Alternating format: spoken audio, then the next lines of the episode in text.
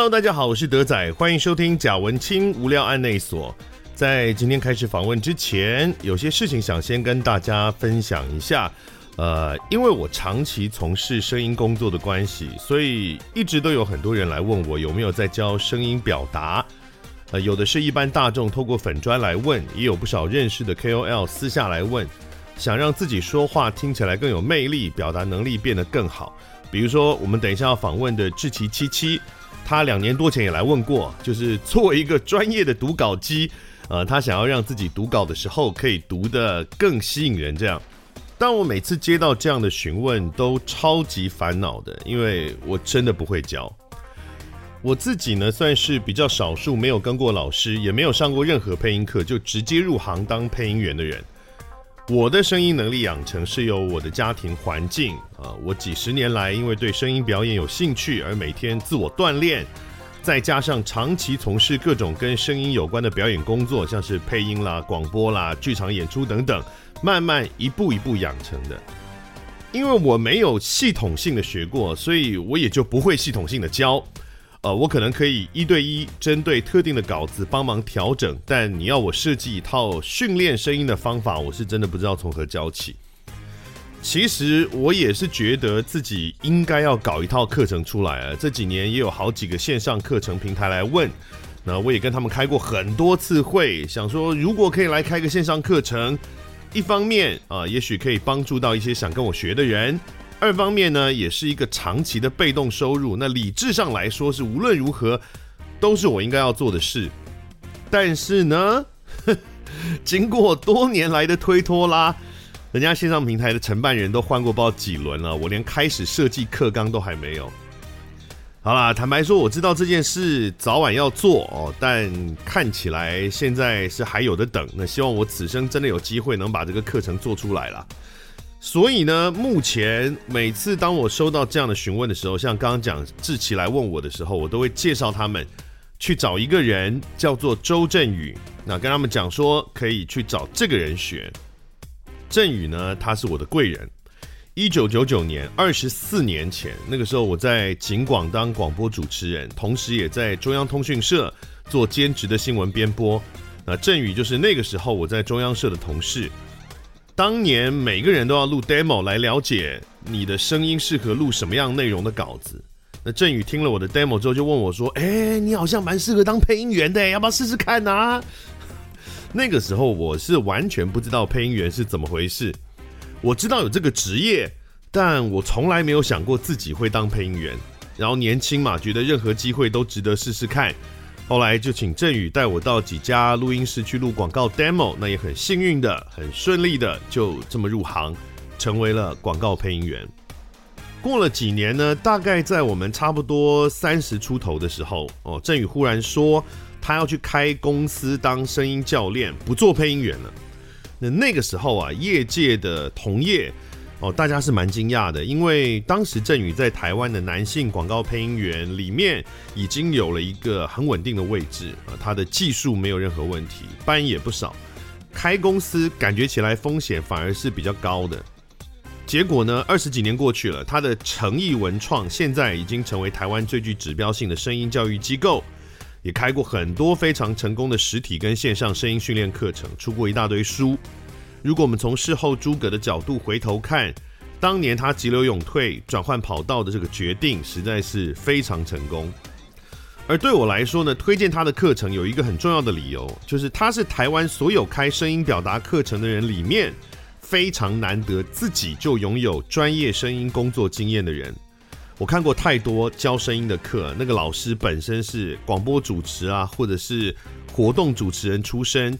哦，甚至还看过完全没当过配音员也跑出来教配音的。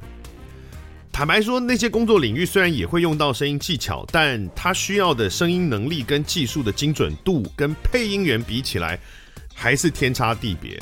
当然，也不是说一定要当过配音员才能教声音表达啦。你的篮球教练也不一定自己篮球要打多好嘛。但拥有配音实务经验的老师跟没有的比较起来，在声音技巧的领略跟传授上面。我想绝对是能够有更细致、更准确的角度的。现在，振宇他开了一个新的线上课程，叫做“用声音特质打造说话影响力”。周震宇的声音策略学。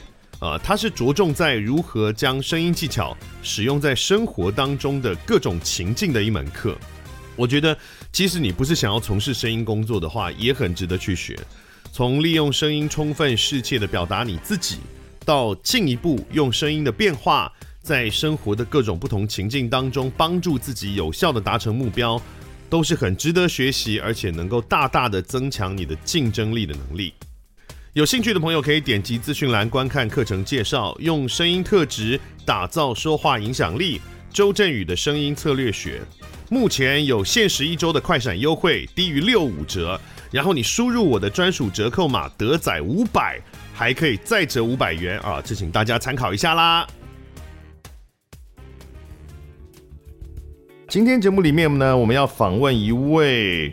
我近期呢见到他都认不出他是谁的一个人，然后他是百万 YouTuber，啊哈，是眼镜才是本体，王虫的奴隶张志奇先生，你好。笑死，这什么开场？作为王虫的奴隶，你是不是嘴角就是会泛起微微的微笑？我是觉得有点变态，听起来好像是什么触手 play，但是。这个王虫也没有什么触手啊，有有有王虫触手，金色草原就是是吗？对啊，黄金草原就是啊，那个纳乌西卡在蝗虫的触手里面。蝗虫的身形应该做成那个飞机杯比较好吧？也是可以这样讲啦，但是你知道它就是会有一个触手会伸出来，它会治愈别人。可是如果触手 play 的话，你自己用不到；但如果是飞机杯，你就可以爽爽用。好，可以啊，这还还行。但我其实对于飞机杯没有特别的好感，所以 你对王虫有好感，所以可以跨越这件事情。我也没有到这样子，好不好？好的，这是志奇七七，其实 YouTube 频道的名称叫志奇七七，叉图文不符。对，没错，是。但是因为露脸的都是你，所以大家就是以志奇七七来称呼。对。但话又说回来。哎，志奇七七真的是你在频道里面，你是自己自称志奇七七吗？没有，志奇七七就是一个品牌名。嗯，那我就是志奇，就有点像阿迪英文，然后他但是主持人叫阿迪。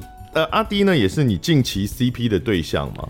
近期 CP 吗？他很多 CP 啦，但是你是好像比较后期才出现的。啊、对，我就是一个一般的，在他后面，应该是默默在那边。哎，好啦，都可以的。应该是第五者吧。第五者吗？我觉得我其实跟他的关系比这些人都还要真的吗？前面是黄大千、Hook 跟 Pita 嘛。跟我跟你讲。这个东西就是大家在台面上知道的事情哦。我跟阿 D 呢，我们在二零一六年我们就认识了。嗯，然后呢，我们是邻居，邻居可以发生很多事情。那个时候他还没有百万订阅，他才十七万呢。你就是一个完全没有想要辟谣的状态，对对对，直接继续把它混乱弄在一起。对，所以我就想说啊，没关系，你知道大家都喜欢这种障眼法。对啊，就让他们去跟那些人搞贵圈真乱，贵圈真乱。而且因为一般的艺人哈，我们讲传统艺人，大家的习惯，嗯、早年如果被讲被传什么同志情谊，哦.大家就会辟谣，没有啦，没有啦，我很尊重同志，我有很多同志朋友，但是我不是啦，对，哦，至少还是辟个谣。但是 YouTuber 圈里面呢，大部分我目前看到就有传说，大家就是蹭上去，对，我们都是一群对流量饥渴的猛兽，好啊，没有差。其实我觉得就是呃小众取代大众的过程，然后大家都觉得啊这件事情很有趣，那没有关系啊，就就来聊一聊，就无底线，对，好，这样也是好事，这其实是一种进步的象征，对啊，就是这件事情没什么，就是我觉得我们的心中就这样，啊、这这没什么啊，那就开开心心聊。而且我觉得啊，一开始比如说第一对、第二对这种 CP 被传的时候呢，然后如果是蹭上去，然后有的观众可能会觉得啊是真的吗？哦，对，原来是真的哦。可是当出现五六七八九十十五二十对的时候，然后大家都蹭的时候。观众就嗯，哦，好啦，随便，就是 他就是就是那样啦，累了累了。是张志奇先生，嘿，一九九一年六月一号出生，好年轻啊！你现在才三十一岁，呃，对，你才三十一岁，但你真的做爆炸多事哎！现在年轻人压力有这么大，何必？哎、欸，我觉得就是因为我刚好我的兴趣是做事情，你有没有童年呐、啊？我的妈！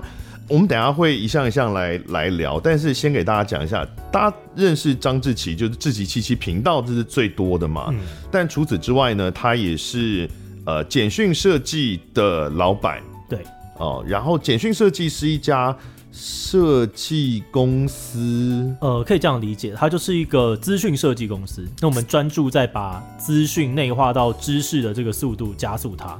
所以就有各种不同的载体，比如平面的啊、懒人包、或者是呃动态设计、网站互动，然后以及线上课程。是，然后呢，现在你也是台湾新媒体影音创作者协会的创办人之一。虽然你不是隶属 DUNE，因为隶属 DUNE 是我们刚刚一直提到那位里长。没错，没错。是，那这也是目前在台湾 YouTuber 界呼风唤雨，成为一股恶势力的一个 一个一个协会。啊，再来呢，你也是和气资本的创办人之一。对。和气资本是一个天使投资公司。呃，我觉得你讲天使投资是比较精确的，没有错。嗯，对。但我跟阿迪也会算是出力，然后以及我们的其他的成员也会出力帮忙这个东西，让它变得更好。嗯，好。所以等一下我们都在都会聊到，但就是这些都其实是很大规模，即使是听起来这几个里面最小规模的应该是 YouTube 频道，但你的频道也是百万 YouTuber 的规模，而且你日更。对，没错，很靠背的日更，非常大量的制作。你才三十一岁，见鬼！你是什么时候开始做这些事？我看二零一五年创立公司吧，二零对，那是简讯设计，没错。你开始当老板了，对。但是二零一五年你才二十四岁，哎，对对对，你才大学没有念研究所嘛？大学毕业，嗯，成大都市计划学系，完全干这些事情屁事。对，为什么？你是顺利毕业吗？二十二岁左右，我顺利毕业啊，我顺利毕业。对，你两年后你就变成老板了，Why？嗯，好，这个有点复杂啊。但基本上呢，状况是这样，就是说我那时候毕业，就是因为我不太喜欢都市计划这个系。那我就想，原本的想象真的是，我就好好想要出国去读书。为什么都市计划很有理想啊？就是太久了，在我们的这个都市当中分配资源，让大家生活在一个更美好的未来。哦，我觉得我这个人呢，有点耐心，但也没有那么多耐心。就是都市计划，它真的是太久了。就是你今天你要决定开始做，你可能要过二十年。嗯之前那个柯文哲不是有个新闻，说什么南门市场改建？他说：“哦，我当公务员的第一个案子就这个，我现在要退休，我终于看到他已经开始动起来。”哦，他真的就是一个三四十年的一个长期的你知道养成计划。嗯，那我觉得哦，这件事情我做不来，因为我做一个事情，我就想要他稍微有一个可能就三年四年，我想要得到一个基础的成果，或者看得到数据，但是这个我看不到。嗯，然后他会受到很多。复杂的事情左右，嗯，就是例如说政治的改变啊，或者是你会看到呃科技的进步，但是这个事情没有办法跟上。你现在跟政治也没有很脱钩啊？没有啊，我就不知道为什么这样。但是在我们等下会给安排时间给你那个申论，笑死，关于绿营侧翼的部分。哦，那你要先定义一下绿营侧翼哦。你要自己定义。我为什么要定义？别人泼我脏水，我还要在那边去简讯设计，简讯设计。好，拉回来就。我所以我就反正我就先去当兵。嗯、那当兵的过程当中呢，我就被抓去，对，我那时候是空军一队，然后我就帮一队呢做海报。嗯，就做海报的时候做一做，就突然觉得，哎、欸，好像做的还还不错，还行哎，可以做设计。嗯、然后我的副连长刚好认识认识台创啊，那个现在的设计研究院，嗯，所以他们就发案子给我，然后我就在那边做做做做做，然后就发现这个东西怎么好？在那之前你完全没有相关的学过，或者是。就算是自己画一画，然后呢，呃，有点自己在脸书发表个什么之类的。哦，这个倒有啦，之前都当美宣嘛，嗯、就我高中、大学都吉他社，我都在当美宣。嗯、然后都市计划其实也需要一点美术的成分在，所以你会制作什么大图啊、海报的那种。高中、大学社团美宣很丑啊。哦，我我的还不错，我的还不错。哦，我有认真做，我不能说别人不认真，但我觉得我对得起那个时候。呃，认真去查资料啊，然后想办法把它变成一个比较看起来专业的事情。这是一个意外的才能，就是了。你完全没有累积过它，你也没有训练过它，你累积的是一个你不喜欢的都市设计，但是你意外的可能在之前的人生中不知怎的就。拥有了这项才能，我我觉得我不会说我没有累积，我觉得我做每件事情真的算蛮认真的。所以我当我知道了我要当美宣，然后我就很认真的去想我要怎么把这件事情做好。嗯，所以我觉得我那个时候的海报设计水准是有一定的。哦，当时其实也有去研究或者是学一些自己自己去学一些，然后自己，例如说我还记得那时候我在台南读书，但我好像寒假吧，我还特别跑到了那个。光华去买 Adobe，就是那时候是买、嗯、要买光碟，我就买，然后想说好，我要来练习，然后之后开始练等等。哦、所以那个时候你有一定的技巧，有一定基础的美感，但我觉得就是一个六十到七十分的程度。嗯，可是那时候反正因为你知道年轻刚很好用，然后呃价比很便宜吧，所以他们就一直发案给我，然后发一发他就跟我讲说，哎、欸，你要不要成立一家公司啊？你这个我一直开劳报很麻烦，所以我就这样开公司，就就这样。但但是这样也就是一个图像设计的公司而已啊。对，但后来这也蛮有趣的。我就做这个工作做一做，接到一个烂案子，我就生病，我就自律神经失调。然后呢，我就在那个生生病的过程当中，我就走在路上，真的走在路上哦。然后我就看到别人在选那个里长，青年里长候选人，在我们的里。然后我就看他，我就想，我靠，这个人的这个文宣怎么那么丑啊？然后我就很鸡婆，我就跑去说，嗯，这真的好丑哦，要不要我帮你？反正我现在没事。嗯，我就这样子就帮他做东西。他是什么党的？他是他没有党，五党籍的参选，但是那时候就是青年的青年小草嘛，民主小草，所以都是某个侧翼这样。对对对，就民进党绿营侧翼嘛，绿营侧翼。对，那时候就是绿营侧翼。你看，好可怕，一开始就是了。哦，原来是这个样子啊。呃，你接了绿绿营侧翼的案子。对对对，我接了。他 不是，你不要 say 我。反正那时候你对这些事情没有什么概念，就是只是想要帮一个啊，我在地的里长啊，年轻人帮他一下，因为他的吉他拿的跟我是同一个牌子，就这样。然后我就帮他做这个。文宣，结果做一做呢，我就认识到了资讯设计，就是这是一个组织，他们专门在做资讯设计。然后我觉得，哎，这个东西有点搞头，因为社群网站那时候在兴起，嗯，然后你就觉得说，设计这件事情可以结合社群，变得更有价值。不然的话，我只是单纯在当打工仔嘛，我就觉得靠北，我一辈子可能也比不上聂永真啊、方旭中，那我干嘛要在这个地方努力？嗯，所以我就想要找一个新的战场。然后我就发现啊，资讯设计，因为它就是一个某种程度化繁为简的能力，或者是。呃，同理受众他怎么理解资讯，你要去转化创造这个观看诱因的这些想法，它其实跟呃都市计划很像，因为都市计划它太复杂了，又很无聊，所以我们每次要跟别人讲的时候，你都要想办法让它有一个呃有趣的诱因啊、简报的训练啊、大图的编排等等，所以很接近。嗯、所以在这个状态下，我就觉得哦，我在这边好像有一点点能力或者是潜力。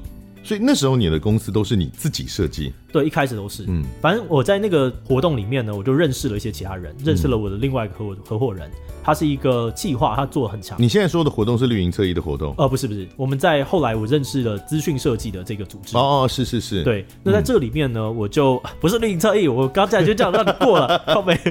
反正我就是在这个组织里面叫 Info to Act，那他就是在做资讯设计。那我认识了这个合伙人，我就说，哎，你做企划，那我做设计，那我们想要做好的话，可能还需要一个插画一个业务，所以我们一开始就这样子几个人就开始做，然后一开始就接小小单子。啊，这个时候才是简讯设计吗？对，这个时候才是简讯设计。哦，所以你刚刚讲的事情全部是在呃二零一五年之前发生的事情。二零一五年简讯设计成立吗？对，没错，就是大概不到一年内发生了这么多事。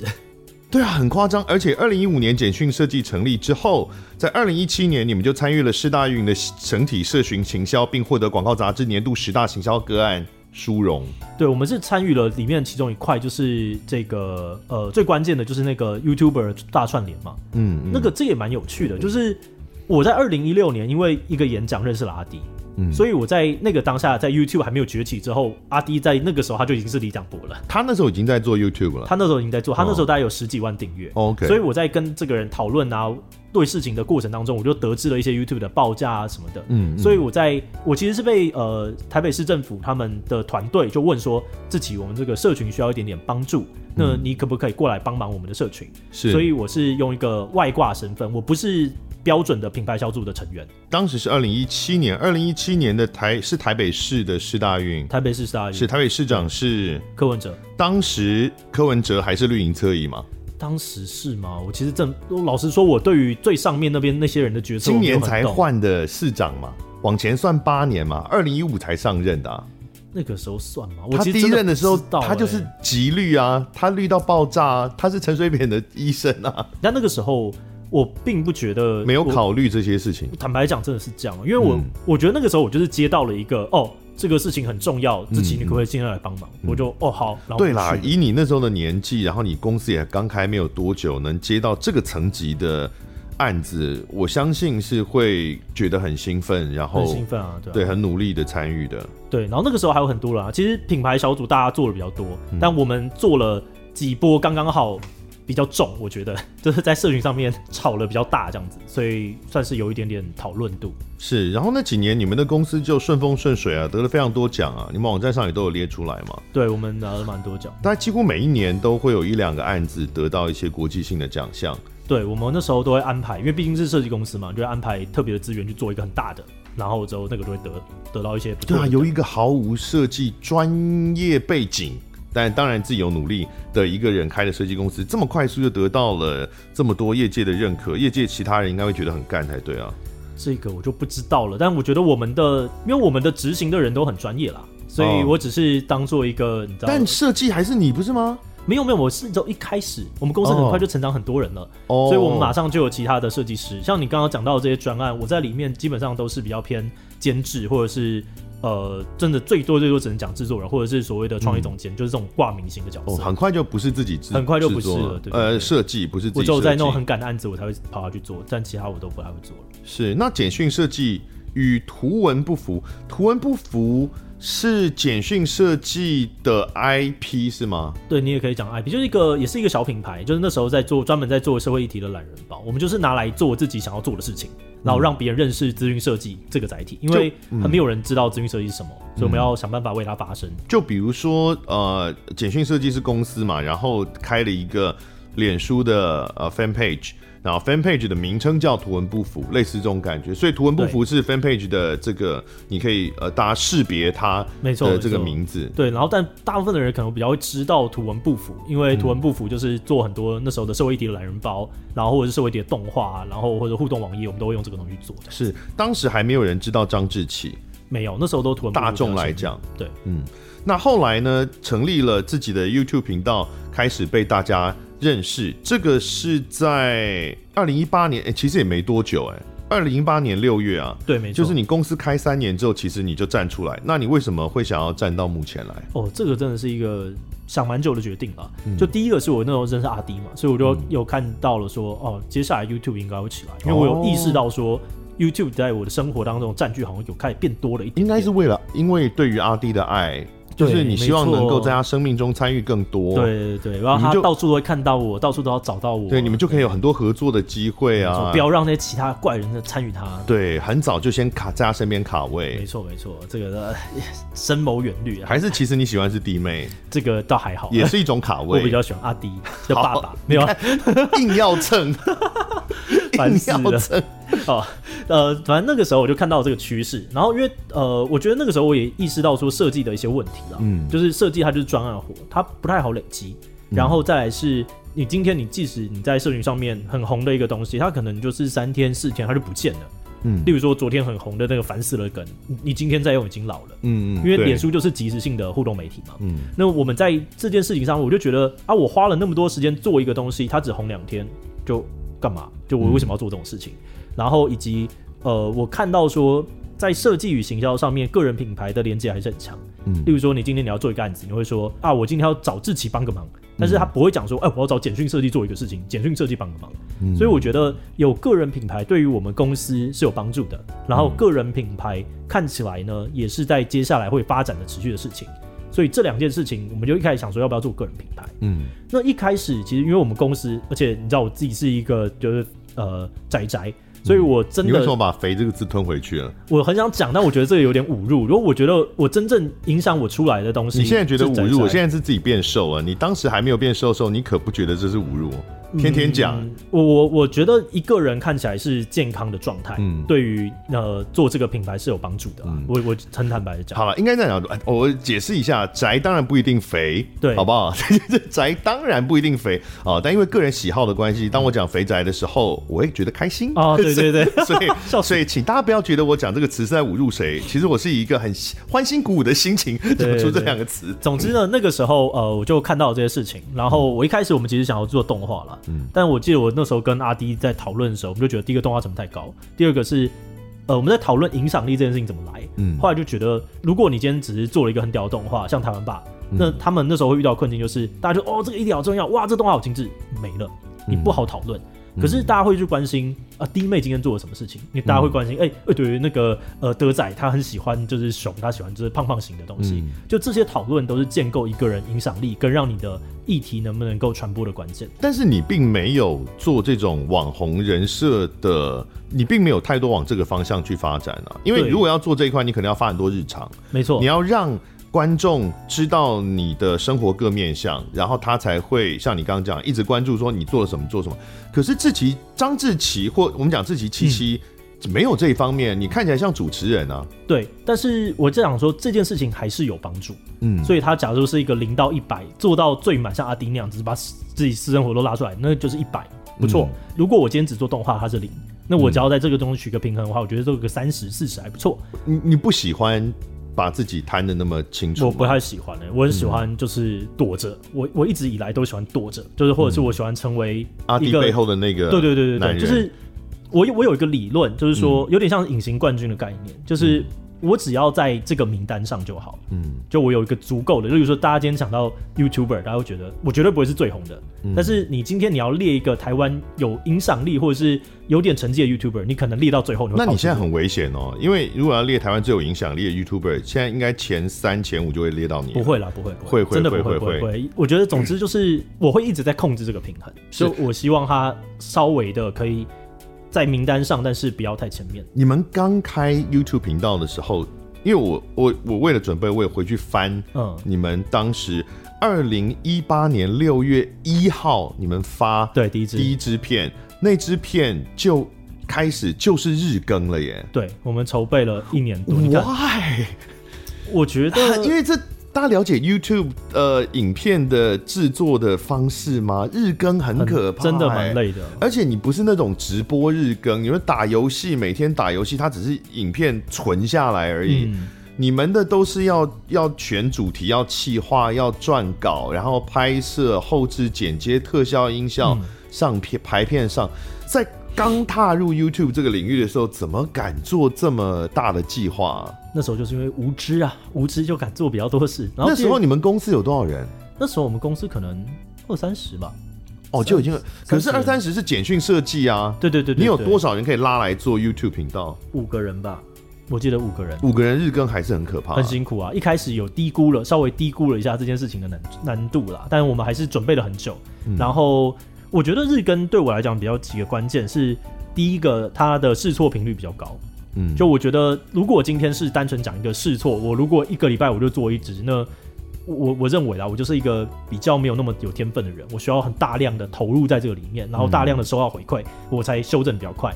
然后第二个是，呃，我如果我今天要追上前面的人，我一个礼拜只有一支，那你累积的被看见的次数其实太低了。嗯，所以我今天想要去攻陷所有的关键字的时候，我必须要有足够大量的量。所以，假如说有一个人他今天他在我的前面，他一个礼拜只发一支，嗯，可是我对我来说，我只要我发七支，七支加起来跟你一样，或者甚至有一支不小心中了就超过你，嗯，那我就比较有这个追赶跟成长的空间。所以我们就那时候没有想太多，就觉得嗯，这样子听起来比较有道理，尤其是时事嘛，每天讲一集，超合理的啊。啊，圣结石不是也是日更吗？很合理啊。然后就做了，就哦，好累，好累哦，但是。完全不一样的，对，还是努力。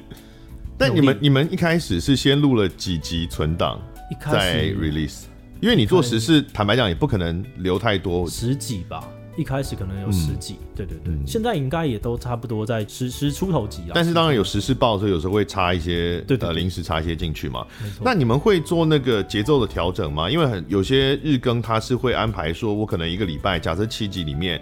有可能一支两支是比较大的，嗯，然后一些是比较不花不花时间的，或者是它的资讯量比较少的，懂然后去做那个节奏的掌控，一定会有啊。就例如说访谈，对我们来讲就是相对的好准备一点嘛，嗯、因为访谈主要给别人输出，嗯，然后另外是我们会，我们其实。很赶的时事跟长片，它的工作流程 pipeline 是不一样的。嗯，就是有人是专门负责写时事的，例如说啊，这个呃，我们现在录的前一天，就是这个隋唐有新闻嘛。嗯，那隋唐的这件事情，我们就会研究一下，哦，这个要不要写？这个就是一个时事的。嗯，嗯，那其他人会准备在长期来讲都有机会成立的题目，嗯，例如说呃，走路交通很危险，这个你今年讲跟未来三个月讲都一模一样，我们就会准备这种题目这样子。嗯嗯，那是一个礼拜录几次？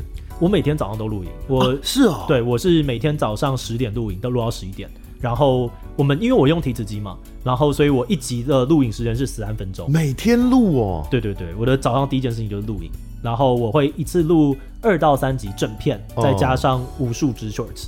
哇，所以你们的工作的状况其实比传统媒体的带状综艺节目更严格很多哎，因为带状综艺一般来说是一个礼拜录一次。哦，一次录五集。哦，居然是这样哦！哇，那他们录五集不会很累吗？你不知道吗？我不知道啊，我没有看过。哎，YouTuber 跟传统综艺真的很有这么遥远的距离哦。我就土炮啊，我就觉得哦，这样子好像比较好，不会影响到我其他。传统综艺是一个礼拜录一集，因为你想想看，呃，举例小 S、蔡康永好了，他们有很多其他的工作要做哦，要写书的啦，要什么，要宣传，要去做音乐的，要干嘛，要代言什么，所以他不可能每天进棚。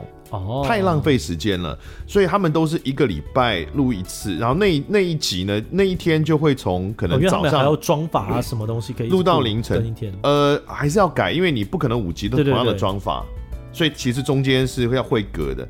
那但是就早上一路录到晚上可能凌晨，但一天就是五集六集这样录，懂？一般来说至少是五集，然后六集可能就是有存档。哦，我觉得这个就是他们更专业化之后得到的结论。因为我其实，在最近我有在思考这件事情，哦、就是说，坦白讲，这就是变成百万了之后，我觉得比较有认真在面对自己是一个公众人物的事实。嗯，所以呢，我就觉得我好像必须要好稍微的带一点妆发，然后去在录影，其实每集的状况会比较好。那甚至是你的发声，其实你一大早的声音跟其实下午的声音就不太一样。那有没有办法？我今天是安排，例如说。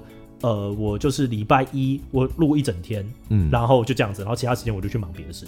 就我有开始想这件事，而且因为你们的节目，呃，不像传统综艺，它一集可能要四十几分钟，对，所以你们你录所谓的一整天，其实你可以录非常多集啊。对啊，我可以录很多，但声音你可以录好几个礼拜的量，哎，就是声音还是有有极限啊。嗯，我觉得你一个小时你录三集正片加其他，大家认真讲话，我觉得一个小时到一个半小时，你就会是声音会开始比较疲乏一点，你就要休息一下。嗯，对，但是我觉得这是一条路，就如果我的时间又变得。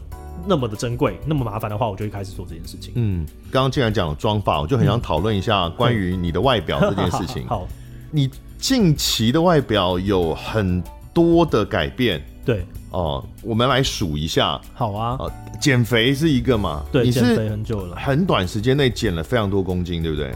我最早的时候，在你那时候看二零一八，那个时候的确很短。嗯、那时候我从一百零五公斤减到减到七十吧，所以我真的很短。那个大概两三个月内，三十五公斤哎、欸，对，两三个月减三十五公斤、嗯，不健康，不要这样。是你那时候怎么减？那时候有没有？那时候就是认真的一点轻断食，再加上加上生酮，就这样。这样就可以两三个月减三十五公斤哦，就你要很认真，对，很夸张。OK，好，毅力。然后，但是这种减重应该皮肤状况啊什么都会变得很差，啊，就后面就开始恢复，所以你一定会复胖嘛，这本来就是一个动态的。嗯、那后来的这一次比较认真，就是从大概八十五吧，嗯、现在到七十二。哦，对，那这个就比较久，这个就是靠健康的饮食啊，运、嗯、动，然后就一个月我就是一两公斤，一两公斤就慢慢减。嗯，好，减重是一个，对，然后再来是眼睛镭射，对，对不对？嗯、眼睛镭射让你可以拿掉眼镜，对，没错，是你原来近视有多重？五百，四百多，五百，有散光吗？有一点点，二十五还跟五十。哦，没有很重，嗯，哦，那你拿掉眼镜是你的起心动念，为什么会想要？这也挺，因为你当时你的眼镜已经是你造型很融入你的一部分。你到现在拍拍那个自己七七频道还是戴眼镜不是吗？每天都还是戴着，因为它就是品牌。但是阿迪也是这样嘛？你们两个都做了镭射，然后两个都还是戴眼镜。对，因为我是日常生活当中戴眼镜这件事情有点困扰啊。就例如说，我我家住一楼，所以我要去拿这个食物的时候，外送食物的时候，我就一直被别人认出来。那我自己是一个对我的隐私的。保护有点要求的人，就我、嗯、我很喜欢，就是躲躲起来这样。那我每次拿食物的时候，就要被别人发现，我会觉得，哦，我不想要。嗯，那我以前我都会打把眼镜再出去，但你把眼镜你就是看不到，你就会遇到一些麻烦事情。所以我就觉得，你眼镜拿下来，别人就看不出来。你真的以为自己是超人是不是？没有，我跟你讲真的，因为那个接触就是三秒钟以内。哦，我跟你讲，我跟阿弟出去走路，就是在在路路边上面晃。他不戴眼镜，根本没有人认出。我跟你讲，这就很干，我没有办法做这件事，因为我即使是去 Seven 买烟，我印象很深刻。我以前抽，以前抽七星，我我讲七星一包就被认出来了。你的声音太强了，我当时是拖鞋，然后这 乱七八糟，因为我只是下楼买个烟嘛。我跟你也会有一点一样的困扰，就是声音，但是声音反正我就自己知道说，哦，那个时候我就稍微变一下音，就这样。怎样变？怎样变？我就这样就好了啊！不，我就说哦，谢谢，就就这样子说。谢谢。那反正就见一次面，你又不用他，我会说，哎，小周，你的声音怎么突然变比较尖？可是你家附近的不行吧？那个熟客大家都知道你是谁啊？知道，可是我是说外送，就我不想要被一个呃我不知道的人，然后他不可能，他可能会对对我的这个资讯产生任何的我我不好控制的事情，我就不喜欢这样。外送，你可能比如只是下楼拿个外送，然后他就认出来之后还要跟你合照，还要干嘛有的没的。真的会有人就是哇，你你自己吧，我就你就觉得有点困扰，嗯、所以我就觉得我想要做这件事。然后另外一件事情就是那时候开始很认真运动，运、嗯、动你戴眼镜真的很麻烦，就是你会你就说你要做一个硬举，你做一个上部硬举，你就是要蹲啊，你蹲下去之后你的眼镜就滑下来。就这件事情，哦，因为脸上都是汗。对，因为我那时候一个礼拜都是三三到五练，那是很认真的练，嗯，所以你就会一直遇到这个事，你就觉得靠背有超烦。嗯，然后我就觉得，那我要把这个解决掉，那我就去。刚好我问的时候，我有一个很老的观众，他就说他就爱做这个，嗯，所以他就直接推荐我，然后我去测了一下，哦，也很好，那我那我就做了。所以你只有做镭射，没有做双眼皮。我在跟很好笑，双眼皮是我后来在跟这个医师拍片的时候，嗯，就反正他们是我老观众嘛，所以他就说，嗯哦、那来上一个节目啊，然后给你换，我说好，很好，那就换。嗯、然后来的时候他就说，哎、欸，你你有这个大小眼的问题，哎，你这里有一个什么什么什么，就听起来对，好像有。然后我才认真的就是看了一下，就发现说，对，其实有大小眼。那每个人多多少少都有大小眼。对，但我其实算偏严重的大小眼，只是一般的时候，因为可能戴眼镜。双眼皮可以解决大小眼的问题哦。可以啊，可以，可以稍微解决。它大概解决了六十 percent，就它不能够完全解决。但我就我就觉得说，哦，那做这个我的目标就不是我要有双眼皮，而是我要解决大小眼。然后我选择了一个，其实之后。再过大概三个月，它就变成很薄的双眼皮的路线哦。所以你双眼皮是刚做？我刚做啊，这里才两个多礼拜而已。哦，所以哦，两个多礼拜前你不止做了双眼皮，对，我就我在过年前整张脸都换掉了。对对对，我在过年前做了。你是谁？我还做了抽脂，我跟你讲，到时候你做抽脂，你你为什么要做抽脂？你已经减肥可以减成这么成功，你为什么要做抽脂？因为你就是有些地方会有啊，例如说你说的腰间肉啊，或者是你肚子还是会有一些，然后或者是你大腿就是差一点，我就觉得干这个脂肪，我人生到了、欸、到了四十五十，我也不需要带着它，我现在把它抽掉，啊趁恢复力很好。这个会上瘾，对不对？我能够理解，他健身会上瘾，或者微整形会上瘾一样，就是你、嗯、你会一直觉得。啊，就好像买买衣服，很多人是这样嘛。我买了衣服，我就觉得、嗯、哦，那裤子或裙子不搭；买了裙子就觉得啊，鞋子不搭。对，就一直的想要更多一点，更多一点。就我觉得它的功能性要你要对它理解够清楚。嗯、就是我觉得我这样子就可以了，就是你要有一个这样可以，你永远会发现新的需求啊。呃，可是你就要找一个医生，他会来刹车。我我觉得是这样，像我自己找这个医生，他就一直退，他就会说、嗯、你这个不要。你这个不要啊！你这个东西你做这个，但是可能会有一点点结构上面的问题，嗯，不要不要做，然后他就会一直退。我就觉得哦，这样很好。所以两礼拜前你做的双眼皮，跟你今天来有提到鼻子吗？对对对，你鼻子是做什么、啊？哦，我鼻子我把我鼻头往下一点点，其实也是坦白说，你现在看起来很怪，但是我其实肿胀还没消的。对，但我其实真的只是把我的鼻头往下一点点，因为我一般我的鼻头是就是比较鼻孔外翻啦，就是容易让别人看到。嗯、那我觉得。坦白讲，我就是觉得说，在这个产业里面，你稍微再帅一点点，对你的事业长期要要有一点帮助，所以我就好，那我就稍微弄一下，所以我就把。不会啊，大蛇丸他不需要做这些啊，啊，他就是有天分的人，我没有吗？我就是一个一般人，要努力一点啊，就是就是这样子啊。所以这就是你全部目前做的啊，还有刺青啦，刺青虽然不算整形，但是你今天看你一直在摸自己刺青，哦，然后还有这也是最近发生的事情吗？这上礼拜一啊，所以我还有一点痒，所以我才会一直在那边弄，嗯嗯嗯、对我就要一直拍它，不然。然后你刚刚说脸颊，对，脸颊是因为我从一百零五瘦到八十几嘛，嗯、所以我瘦。下来这个过程当中呢，就赘皮会很多，嗯，所以我就稍微把它拉提了一下，就这样子没了。这很多啊，这什么这没？我觉得比起一个人，如果你去做手术，那个手术是可以真的做很多的。我觉得对于、嗯、呃一般人的理解，就如果你完全没有做，你会觉得哦这很多，但是对于有在做的人，就会觉得，嗯、哦，那这还好啦，你做没有做太多。这些在外形上面的努力啊，你觉得有百分之多少是来自于，比如说你现在已经有认知自己是一个目前的表演者，有多少？就如果今天你不是一直都没有站在目前的话，你会去还会去做这些事吗？不会啊，都不会吗？我觉得可能三十 percent 以下。我我如果不是目前，我根本连减肥都不会，可能大不了就镭射。大不了就镭射，那跟生活比较啊，不对，没有雷射，你镭射也是因为被怕被认出来。对，就是我没有这个需求，我就会连运动可能不运动，哎，运动可能有，因为运动我是很认真的体会到我要健康，嗯嗯，所以我做了，所以有可能镭射还是会有，但可能不会发生那么早。嗯，对，因为确实是我我不知道你有没有发现，应该很容易吧？因为我前两三次遇到你的时候，我。都用一种很奇怪的眼神看你，哦、那个真的不是不是什么厌恶或是什么样的眼神，是我一直在确认，嗯，发生了什么事？哦，就是呃，好像有点不一样，然后我该不该我该不该表达？我觉得不一样。OK，哦、呃，是表达比较好呢，还是不表达比较礼貌？我还在疑惑的状态底下，这样。我我都是很自在的。我跟别人讲看，我就说哦，哎、欸，我做什么什么这样。因为我觉得。就就是我很坦然的面对这一切，我有很大的力。然后呢，接下来要讲读稿机。行啊，身为读稿机，因为这个其实跟我们前面讲的说这个 YouTube 频道的日更是有关系的。是的，因为你们的议题又都是很大量的是社会议题。对，就算你认真，你也不可能有这么多的专业知识。没错。好，那么加上你根本也没有那个时间去收集这么多的资料，嗯、所以你在节目里面所。讲白了，就是真的，就从头到尾都是读稿机吗？我觉得可以大致上这样理解。我觉得基本上可以九九成以上是这样。但是在遇到一些比较呃社会冲突面比较多的时候，嗯、我是会花时间去了解的。就我会先看一下，我至少要知道一些基础事实。然后我在那个地方，我有一个刹车权，就是哎、欸，我知道这个东西我讲错了，我要停。是在前期开会的时候会预先了解，还是？呃，对啊，就前期定主题的时候，你们会你们会有一个会议，就是列出来的时候，我就会开始看。嗯、然后我知道说隔天要录这种东西，或者是接下来要录这种东西的时候，我就会先去看一下。嗯、然后以及我平常生活其实就看的蛮大量的社会议题。嗯，对，所以我觉得这个资料的把关权还是在企划跟在我们的流程以及我们的主编身上。嗯，然后比较冲突的议题，我们会在第二个主编再进来。所以，我们至少就是有企划本身、流程本身两个主编，这样就四层。然后最后我我还可以喊刹车。但是你会参与的只有一开始的企划会议跟录影的当天嘛，对不对？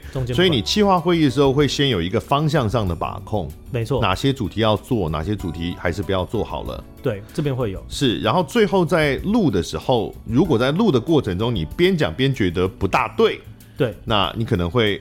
喊停说，嗯，我觉得这个内容要再考虑一下，对之类的，没错。那么这个比例上，假设一个礼拜你们现在日更一个月三十支的话，嗯、可能会有几支会有你这样的介入？其实超级少的。我我其实我自己其实做政治议题做的非常少。就算政治是一个那么强烈的标签，嗯、但其实如果你今天会跑去拉，你就发现自己根本都在讨论呃什么吃到饱真的划算吗？嗯、就是我们讨论生活议题的比例其实比较高。嗯、一个礼拜如果是七集，我们应该有，我们应该只有一集，最多大概就一集或者两集是在讨论这几题，嗯、所以它基数就是一个月可能就八，那真的会吵到我必须要去看的。嗯、老实说，ten percent 或者 twenty percent，那所以就是一集到两集。比如说举例像吃到饱真的划算吗？这一集的内容就是。你可能就完全没有参与了，对对对，然后你就真的就是念完，对，我在当下的时候才开始看，就想哦，原来是这个样子啊。好，那所以其实坦白说，我觉得你们制作的时候，无论是不是有多高争议的主题，其实你们的立场是踩得很轻的。对，哦，虽然你们的影片最后都有一个我们的观点，对，但坦白说，很多时候它其实没有太多观点。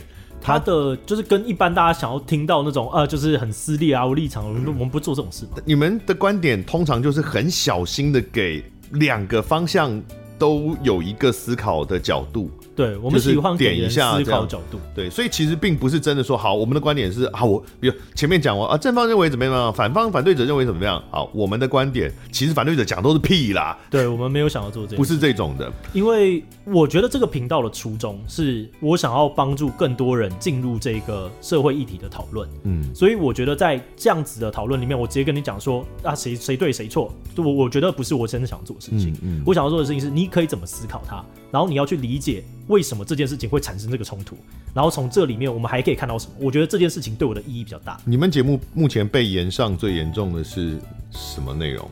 什么内容？哎，我真的没有。其实我没有印象，你没有被延上过。哎，我们有啦，有啦，但我觉得没有到真的很严重的，就是他会在某个小小群体里面烧，但就讲他没有到真的大的。可以举例吗？例如说，之前的可能牛肉面争议，就是那个我忘记是行政院跟北跟柯市府有一个牛肉面相关的争议，在 PTT 上面就是有很大的争议。嗯，但我实际做出来，跟你实际去看这个东西的数据，你就会发现，其实没有那么多的人在看这个东西。嗯，很多的政治的议题都是在极端的人里面去吵架，但是其实中间的人都 fucking care。这是因为我们做了很多次的尝试，我们才敢讲这句话。就是中间人真的，你做出来就是。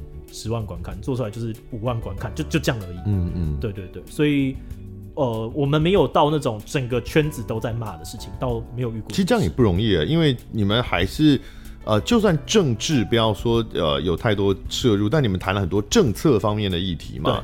那做了又日更，做了这么多集，没有太大的这种延上事件，嗯，我觉得是是还蛮不错的，对，我觉得我们的把关，这也跟为什么我们的错误相对来说，在这么高量的更新下，错误其实偏少的原因有关。就第一个，我们刚刚就有四成的人在把关这件事情，我们的原则就是我们不是希望来。伤害大家的，嗯，我们是希望告诉大家说这件事情怎么发生的，嗯，那怎么发生的就有很多的，就是你要去查证的，或者是它是有明确证据的，嗯，那你就不好用你的个人的感情或个人的价值观立场去说，哦，你这个东西根本他妈乱讲，就是比较少这种，然后再来是要把频道的经营当做是经营一个社群，所以我们在每集的最后，我们只要知道这个东西可能没有讲得很完整，我们就会说，哎，有任何的观点帮我们补充。然后我们就不用在下面，所以我们会很。那不是只是要让大家留言，然后赚那个触及率吗？不是，是真的把 这个社群当做一个大家可以去看的延伸资料。我们只是一个抛砖引玉，真正很多好的讨论都在下面。哦，我好像有听到你在呃节目里有提到过，对，在留言中看到了什么之类的。对，我们是很认真的在面对这件事。然后你们有很认真的做一集关于留言者的集数吗？对，然后以及让大家知道说这边是。好的讨论的跟资料收集的地方，对，他们做了一集公审留言者的 一个集数，就是把一些他们觉得看起来很碍眼的留言者拿出来，我记得是三个吧，然后把他们挑出。有些留言者就是观众，他会什么都留言，然后每一集都一直留言，他们就把这些人挑出来，然后直接做一整集公审他们这样。少来密都没有公审他，但就是要用这个社群的角度去想事情，所以我觉得我们这边就有比较多。包容性高的人，嗯，那你就会有一个好的讨论氛围。但听起来就是志奇七七图文不符这个频道里面的志奇，嗯，他其实是个角色。我觉得你们很很类似传统艺人的经营的模式，哎，我觉得对 YouTube 的观众可能会，尤其早期的 YouTube 观众可能会有一点不习惯，因为那真的你讲出来的不是代表你自己。对，我是代表这个品牌，是对，我是出演嘛，我上面都会对啊，艺人其实也是。那看起来只是像一个梗，没有没有没有没有，这是真的。我们一开，我们从 day one 哎，day one 就写演出，然后企划是谁，制作是谁，然后整个东西是可以 tracking。但你有意识到这件事情吗？就是你的你的角色并不是你原来接触刚，比如说刚认识阿 D 的时候所理解那样的 YouTuber。有啊有啊，这是很理解的，因为我知道我能力不足啊，就是我知道我没有办法担任担任那么完整的制作，我也没有办法担任那么长期的企划。所以我一开始就不是啊，你公司里有人，他们可以帮你制作企划啊。对啊，所以我就知道是你自己也不想要做那样的嘛。没有，我就是知道说，我就是这个角色。那我、嗯、我觉得这个虽然是一个对外宣誓，但它也帮助我更理解我自己该做什么事。嗯，就是如果我今天我定义我是一个 YouTuber，那我其实要管的事情很多哎、欸。可是如果今天我把我自己限定在出演，那我就知道，好，我一开始我要做的事情，把我的口条练好。至少要稍微好一点，我觉得不能够练到像，比如说像德仔你这样，就是这么的厉害。但是就就刚刚好，我觉得大概到位就就差不多了。又或者是我要把我的外表弄到一个合理的样子，让大家觉得，哎、嗯欸，你是亲切的，但你看起来很顺眼，所以我愿意听你讲讲话，嗯、等等的东西。就这些事情，就是我该在我的这个角色上面。扮演好的，那但你现在的方向不见得是会往顺眼的方向走。你看九妹已经迷途知返，她自己有说她变瘦之后那个人气下降啊。这个我就觉得观众都觉得她很不亲切。我是不觉得啦，但就是没关系。他他开他你现在太韩式太梦幻了啦。哎，我根本你走的那个方向，对，已经没有化妆还这样，其实很可怕、欸。我我那大家都说我画眼线，我那时候还跑去问我的这个彩妆师说，哎。你真的有画眼线吗？他说没有啊，你要点眼药水，你根本不能画啊。嗯、所以就是这些东西，就是、嗯、对，天生丽质嘛，你眼睛就是漂亮嘛，不是这样，不是这样子，我没有讲这，但就是我就是长这样，那我只是把我就是做好而已，就就这样子啊。是啦，是，对，对对，我就是接受嘛，没关系，反正你胖的时候也不是我的菜，I don't care。OK 的，讲的是 哦，但是现在还没有真的被延上过，但你有没有过心理准备？就是万一真的有哪一集内容出了大事？那以你的角色，即使你只是读稿机，但你还是得，你还是得完全一定吃掉这件事。他我就是负责人嘛，啊，我也就是台前的人，就有点像伯恩。伯恩他一开始就是艺人，但大家没有办法理解这件事情嘛，所以他就说哦，你负责任，那他我我我要当负责人，所以我我就一开始就挂负责人。嗯，那很自然就是要，因为这个结构也是我设计的，我跟合伙人一起讨论的嘛，我们设计出来的。但是呢。接下来你做这个台湾新媒体影音创作者协会，嗯，哦，呃，各位听众应该知道吧？就是我们现在如果大大家有常看 YouTube 的话，就台湾的 YouTube 界现在有一个协会，它就是大部分的一定订阅数以上的 YouTuber 都加入了这个协会，这样子，它是由阿迪跟志奇两个人创立的。哦，然后呢，会办很多活动啊，然后讲啊什么的，有线上的，有线下的，然后等等等。它是一个很，尤其在 YouTuber 圈内很受注目的一个组织嘛，大家都在看为什么要成立这件事，它到底能够做什么啊？它是不是为了一统江湖、成就春秋霸业才这样做？哦、我是觉得好像也没有办法做到这种程度了，一定会有人这样想的啦。对对对，但没关系啊，就让大家讨论。反正我就是觉得。啊，长久以之后就是会需要这个东西，然后你要做一些事情，你需要一个这样的对口。然后我觉得更核心的是，哦，其实我跟阿弟本来每天都在做这些事情。哎、欸，但你们做的也不是工会，为什么不开一个职业工会就好了？因为这个已经开过工会啦。啊，所以你们想要做的不是工会，因为工会感觉好像是什么促进呃工作权益，然后什么促进工作福利之类的。我们比较不是，我们其实比较是想要找到一个。让资讯交流更密集的事，嗯，因为这个产业过去的资讯交流，它的频率有点太低了，就是以讹传讹的概念，就是哎，我今天听到什么，我们吃饭聚一聚之后，想办法跟另外一个人讲，这个资讯的频率的低度，就会导致产业不好进步，因为很多的进步是来自于你听到别人怎么做，所以我们想要让这件事情变得更好。那只要让这件事情资讯碰撞啊，不管是呃对于中部啊。呃，或者小的、啊、或者是大的来讲，其实都是很好的事情。然后我们自己有执行力，我们也会是很好的受惠者。但这个要达到，就必须要大家都加入嘛？你必须要有一个一个涵盖率到一定的程度。不，没有没有，我觉得这个是不用这样子。我觉得只要有一些够积极的人，大家在里面就好了，就就不用到所有人。我觉得其实创作者蛮多都蛮内向的，就是有人就觉得啊，我我就不需要啊，就是我不需要协会，他不知道在我干嘛啊。我以为会有那种很像是什么同学会的感觉，就大家都。呃，就好像比如说我们在走中奖的后台，很多人就可以因此认识很多人。对啊，这个这个有有他帮助吗？因为 YouTuber 都是很，尤其是小的 YouTuber 都单兵作战，你每天都卡在电脑前面，你也没有什么太多机会去认识其他的人。然后你如果硬是不认识，硬到人家频道留言又很奇怪。那 OK，如果有一个组织的话，像现在上面有挂一个聊天室，对哦，那可能就比较有那个，嘴炮久了就熟了吧，比较敢认识你想要认识哪些人，想要跟谁合作这样。对啊，我其实就只想要做这件事情，嗯，最核心就想做这件事情，就觉得大家更密集的交流，然后让呃有才的人更愿意留在这个地方。OK，所以目前这个协会有做哪些事？像刚刚讲，当然有提供一个交流的管道，对。办有时候有办一些线上的呃的类似课程或分享，像分享，分享。然后呢，呃，有办 after party，对。然后之前会有参与那个走中嘛，就是有评审，就是协助调整一些评审啊，组织创作者的表演啊，或者是我们还有做一些福利的事情，就是减低这个进来的人的一些小门槛。就让他，比如说器材租借，或者是他要开公司的时候比较便宜，等等的，把这种基础的东西谈掉。然后最近有一个什么创作者年会，是不是？哦，对，年会也有年会，就是坦白讲，你要抓到那么多的百万的大大们过来，愿意分享他真正的心得，而且我们还是有认真给他们 tune 过，对的。这件事情我觉得没有阿弟的面子就是做不到，嗯，所以我们就透过这件事情，让一些好的资讯可以在这个领域里面去流通。对，坦白说，我是一个很幸运的人，我其实。认识你们大家的时候，根本就不还没有开始做 YouTube，然后那是完全是因为走中奖，OK，然后就莫名，因为走中奖就是一个所有的 YouTuber 都会看的一个一个影片，嗯，然后也都很关注的，所以我莫名的被找去走中奖里面有了一个角色之后，就所有的 YouTuber 都认识我了，哦，很赞，那就变成是我好像好像也是这个。群体的一部分，对，是啊，是啊。然后因为第二年我自己就做了，开始做 YouTube。那到现在虽然七万多，但也应该可以自己说是个 YouTuber 啊。七万多应该 OK 啦，可以啦，一万以上就可以。对啊，我们我们也有四十几万的那个点击的影片啊，怎么样？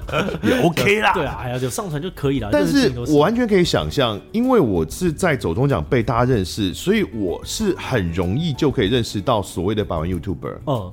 那而且因为他们也一定都知道我，所以我可能我甚至是我就算没有真的聊过，我可能就直接送个好友邀请，对他们也都知道我是谁，我是干嘛的，可能就会答应。可是对可能刚入行的小的 YouTuber 来说，那是一个很鸿沟的一件事情、欸。我一开始就超级难的，我跟你讲，即使我那时候认识阿迪，其他人我都不认识。所以我，可你认识阿弟已经是认识一个最先锋的一个人了。可是那个时候也没有那么多活动啊，嗯、所以你其他地方你还是要自己去面对嘛。面对这些又不是每个活动阿弟都在，嗯、所以我，例如说我也是要花时间跟可能像是啊九妹啊，就是认认识到他，嗯、或者是花时间跟可能像 Hook 啊阿嘎这种东西都是分开认识的嘛。嗯，那我就能够理解那个。鸿沟到底有多大？嗯，所以像是例如说年终派对，我就会把、嗯、那那其实就打散的哦，但是是各自频道对，然后每个频道都会有大有小，嗯、那他们就至少你吃过一次饭，嗯、你们就会开始熟，然后我们就在创造这些交流的可能性。嗯，其实有的时候是大的也有在看小的，例如说芊芊有在看 Niki，这是一个讲 BL 的频道，嗯，他们就凑在一起，那他就有一个实体讨论跟合作的可能性。嗯、就我觉得。这些的可能性，就是机会或者是幸运，它是可以被用数学的方式放大的。你只要让这个碰撞多，它就是会有能量。嗯、所以我们就是让这个东西变多。所以这个协会未来还有什么想做的目标吗？核心就就刚刚三个、欸，哎，就第一个让外面的人愿意进来，然后。嗯进来之后，他能够成长到留下来，以及让最上面的人发光发热，可以吸引外面人进来。嗯，我们就做三个。那中间会遇，在你成长的过程当中，你一定会遇到一些衰小事，就例如说啊，突然被 YouTube 怎么样了？那我们可以。哦，你们也有那个呃，互相分享雷厂商啊？对对对，就是建立这个里面的这种算是成长时候的，把这个坑补一补。这种事情，或者是协助你度过这个坑，这是我们会做的。那现在已经是不但是用这个协会的方式去帮助创作者，你们现在还开了一个投资创作者的公司。对哦，这个也蛮有趣。其实一开始没有想要做这件事情，嗯，但是因为协会太多人问我们了，然后我就就问我说啊，你公司要怎么做啊？因为呃，YouTube 里面大家一遇到要公司化问题，第一个真的不是问我，就问阿迪。嗯，然后我们就有一个是这样子的一个标签，就是我们好像大家可以把事情处理的比较到位，所以大家就问问问，然后我就一直教，然后有一天就教教教，然后他就说：“志奇啊，你讲的这些东西我好像都听得懂，但是我好像做不出来，你可不可以？”他就问我说：“啊，你这个可不可以帮我做？”那我就想，诶、欸，可那只是问你如何开公司啊，没有公司之后的很多事情，因为我就会跟他讲说：“哦，那你接下来你会遇到什么？遇到什么？什么？”他就觉得这太多，资讯量庞大，所以我就说：“那。”不如你直接帮我做，他就就直接帮我做。那我就说，呃，可是我不可能用一个服务来帮一个公司，可这就变经纪公司啊。对，我不想做这个事嘛，所以我就说，那要的话，我就是你要愿意让我入，有点像入股嘛，我就帮你。那我觉得这样子好像听起来比较像是合理的，因为我们公司本来就是一个 BU 一个 BU，所以我们本来就有一个营运部在。协助其他地方，那对我来说就有点像是在开一个自己机械。可这样跟经纪公司也没什么差别，因为经纪公司也是分趴数，不是吗？可是你入股也是分趴数啊。分趴数的时候，它就比较像是一个剥夺。可是我今天我是入股的时候，它有分趴数，但是你会有基本底薪，是你成长了之后，你有赚到钱，我们再来分。所以是我们核心是更像是一个共同的 partner。底薪就变成他是你公司的员工哦。没有我，因为我是股东啊，他也是股东，他是主要的负责人嘛，他就会占最大股，那我们就投资一小部分而已。但是我们会在这里面出钱出力帮助。哦，就好像大家讲说董事长的或者什么总经理之类，就是他他有一个工作的薪水，然后利润是大家来分。对，利润，然后我们只分利润。哦，那你今天你要做，例如说你的底薪，我随便讲，底底薪是五万好了，嗯，你一个月你赚十万，嗯，那十万里面呢，你先扣掉你的五万。那最后的这些东西，然后再扣掉一下其他杂支，可能老实说，你一个月就赚一万块。嗯，那这一万块你还要过法律，我们也会讲说，那你就尽量存下来做继续的发展。所以他最后其实分给我们的可能两千块。嗯，那如果公司一直亏，你还是要付他付啊付啊，就是这这个是我们要投资你嘛，所以你这个公司应该要。但是如果你一直亏，那我们就会讨论说，那是不是其实这个公司要结束？因为代表说它看起来就不会比较好。所以我那结束是怎么样？结束你们也没有撤资，就清算清算，可是。那个那个人的那个频道品牌，他还可以留着吗？可以啊，那就是，但是这个东西它就会那时候还有一个估值的讨论嘛，嗯，就是哎、欸，你这个有没有估值？但老实说，我跟阿迪就是以我们能够损失的事情，我们被别人骂一骂，我们就觉得就就还你吧，就还你。嗯、但是呃，我们投资的人都是就是我觉得比较比较善良或者是比较认真做事的人，嗯，那我们就觉得好啊，你也认真做，那我们就愿意帮助你。投资都是一个互相的形式，就你只要愿意认真做，你。你有那个积极度，想要找我们要资源，你真的就会得到比较。但你们除了出钱之外，你们会出人吗？会啊，我跟阿迪就会跟你开例会，我跟我然后我会帮你对对你的节目，你的这个节目其实有什么问题？但这是只是给建议嘛，并不是比如说出人参与他们的制作，或者说因为你们的投资可能导致他可以去花钱找人帮他制作。对啊，有可能，嗯，就是他原本没有钱嘛，可能他原来是一个人，然后找一个专职摄影师。帮他拍，对，这样就就可能要发展到这种程度。如果你有潜力，哦、那真的有的人是他有这个潜力，但是他现在就是一个人做。嗯，可是我今天因为他的频道其实潜力不错，我们就多资呃多溢价了一点点投资，嗯，那他就有薪水，他就有办法去请剪辑师，嗯，所以他就跨过了第一个门槛去加速。那我们可能会再帮忙帮推一下什么的，那他就会成长比较快。所以我觉得。对这个人来说，我是很有信心。就在我们的风险控管啊，然后组织经验等等，他是绝对赚回我们投资的爬数。目前有哪些你们有投资的创作者可以可以讲吗？呃，像是平平碰碰嘛，这就是大家比较熟知的。嗯、那像是止通，我们其实也有参与。嗯、那止通的参与，老实说，他们在内容的制作上面已经非常强力了，嗯，所以我们没有帮助到像呃平平那样说教你怎么弄那。哦，你们帮他是如何赚钱？对，我们就是听到，因为我那时候就听到说啊，他有一些商模上面的困境啊，等等的，所以我就说，那我们可以怎么样让你这个社群发挥一些影响力？是因为我们之前也有访问过中指通嘛，他也哭了很久，说他们没很难很难赚钱啊，因为他们黄标很严重，然后因为毕竟那是一个很敏感的主题，没错，所以要变现有一点困难，这样。对，所以像这几个都是不同面向的帮助，然后。以及除了这个创作者之外，就会投资一些大型节目嘛，像岩上，就是我们有投资。岩上从一开始你们就有投资吗？对，我们是第一次。哦，对，然后之前合记资本其实也有参与走中嘛，在之前的时候都没有参与它。接下来还会看到一些陆陆续续会发生的这种呃大型的内容，它出去的时候那一脚其实可能。呃，一旦踩错，它就会死掉，就是那个、嗯、那个资本的承受度，它是没有办法的。嗯、那合计资本就会用一个比较友善的态度说，我们来参与它，嗯、然后我们会在过程当中用比较财务啊，或者是一些我们自己的专业去帮助这个事情变好。呃，目前看起来还是希望它的领域是在广的 YouTuber 表演者的这个领域里面。对，因为这是我们能够就你们你们不会去投资一个，比如说纪录片。这个不过那个纪录片很棒，不然比较难。投资一个台南关田的一个文创村，这个就不会，这太远了，我帮不了他。OK，所以还是从这个 YouTuber 的领域里面呃为中心这样子。对，我们就是希望出钱出力，然后大家一起开开心心。嗯，好的，我们今天其实已经聊了非常多，现在已经录了超过一个小时以上，那么久啊？对，所以最后的一点时间呢，就是要留给你自己了。什么？留给我？就关于绿营侧翼这件事。硬要哎、欸，好烦哦、喔。在我面前泼脏水，没有哎、欸，你自己 cyber 自己把词写写进去的，怪谁啊？这没办法，你很清楚，大家都这样讲嘛。对啊，那你先定义什么是绿营侧翼？因为等一下，因为私下我们之前有，比如说我请这个志奇来评辩论比赛啊什么的一些接触里面，呃，你有跟我讲过说，其实你有刻意希望是都接触，对啊，但都合作、嗯、都接触，就是而不要总是只跟其中某一边或某一种色彩来接触。对啊。可是外界目前大众对你的评价还是绿的，就对了。以你的理解，老实说，我觉得不是大众。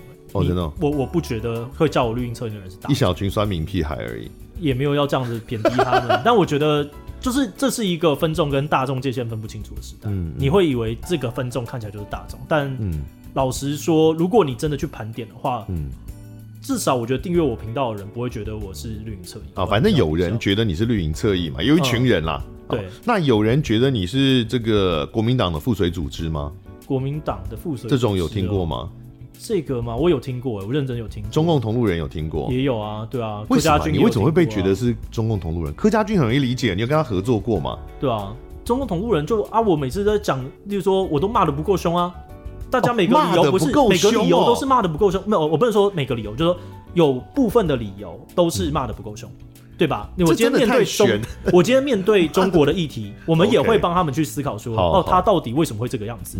我们面对呃政府的议题，我们也会讲；面对呃北市府，面对任何的人，我们都会去想说，他到底为什么会这样？因为我们的做节目的内容就是，我想要理解为什么会这样。但大家期待看到的事情是你给我一个定夺，我要骂爆他。对，而且他会说，如果你帮另外一边思考跟露出，就是给他影响力。对对，这就是认知作战。没错，但我。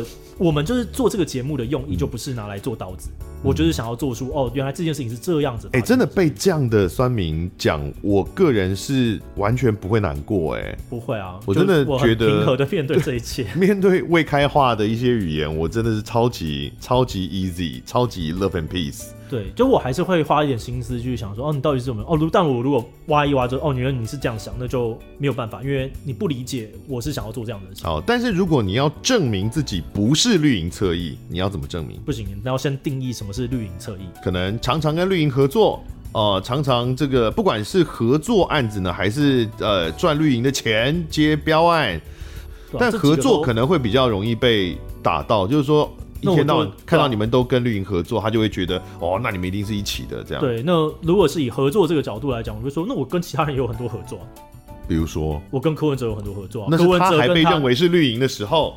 可是这个东西哦，没有，我跟我跟柯文哲的合作，哎、欸，大家在这边讲我接标案，接标案上一个发给我是谁？谁？我不知道。大家讲最多九百万那个，就是北市府给我的、啊。是哪时候的北市府？就是去年的北市府啊、哦，已经成为中共同路人的北市府。那北市府跟这个绿营的这个立场是天壤之别的吧？目前是。对啊，新北市有合作啊，新北市算算是国民党的吧？我不知道大家现在对于这个东西的认知。新北市算是，而且应该是目前看起来是下次总统候选人啊。对啊，新北市也有找过我啊，哦，也对啊，也都有做事情啊。所以你就是各方的钱都赚。对啊，我就是都，我就是觉得我做的正，我都都可以啊。嗯，哦。其实我觉得蛮无聊的啦。对啊，这整段就是啊，在干嘛？对，因为这个指控本身就很无聊，所以其实我也不大知道这一段要收在很很有意义要怎么收，因为没什么意义。对啊，就是就是，我也是蓝甲啊，很了不起，莫名其妙，笑死，真的很烦。就是政治是一个很强烈的表现，但。就就是这样，就是你、欸、而且我绿营朋友超级多，我一天到晚都跟绿营合作，然后骂我蓝甲的人就会说：“你看你这种人就是贱，就是呃明明就支持蓝，然后还要去赚绿的钱。”我说：“干，这样也可以？你到底想怎么样？”就我觉得政治立场不是决定很多事情的主要，就是今天好新北市他找我们要做一个事，如果我今天我有能力把这个事情做得不错，嗯，那为何不去做呢？他们心里其实啊、呃，我觉得应该就是外行啦。过度外行，他就会无法理解这个世界上，或是政治实务上面，其实不是那么绝对的颜色分别的。对，就是有些事情是真的，你好好做会把事情做得不错，那你就这是你的专业，你就会去做啊。好的，真的路太长，我真的不想剪那么长一集。好，我们今天非常感谢哦。我们今天其实王虫聊了一下子，聊到有关于触手跟飞机杯，有点可惜。对，关于你宅的部分都没有机会聊到啊，以后有机会再说吧。好啊，来啊。好，今天非常感谢志奇七七。好，拜拜。哦，感谢收听贾文清无料案内所，欢迎到脸书粉丝专业贾文清德仔留下你对节目的感想哦。下次见。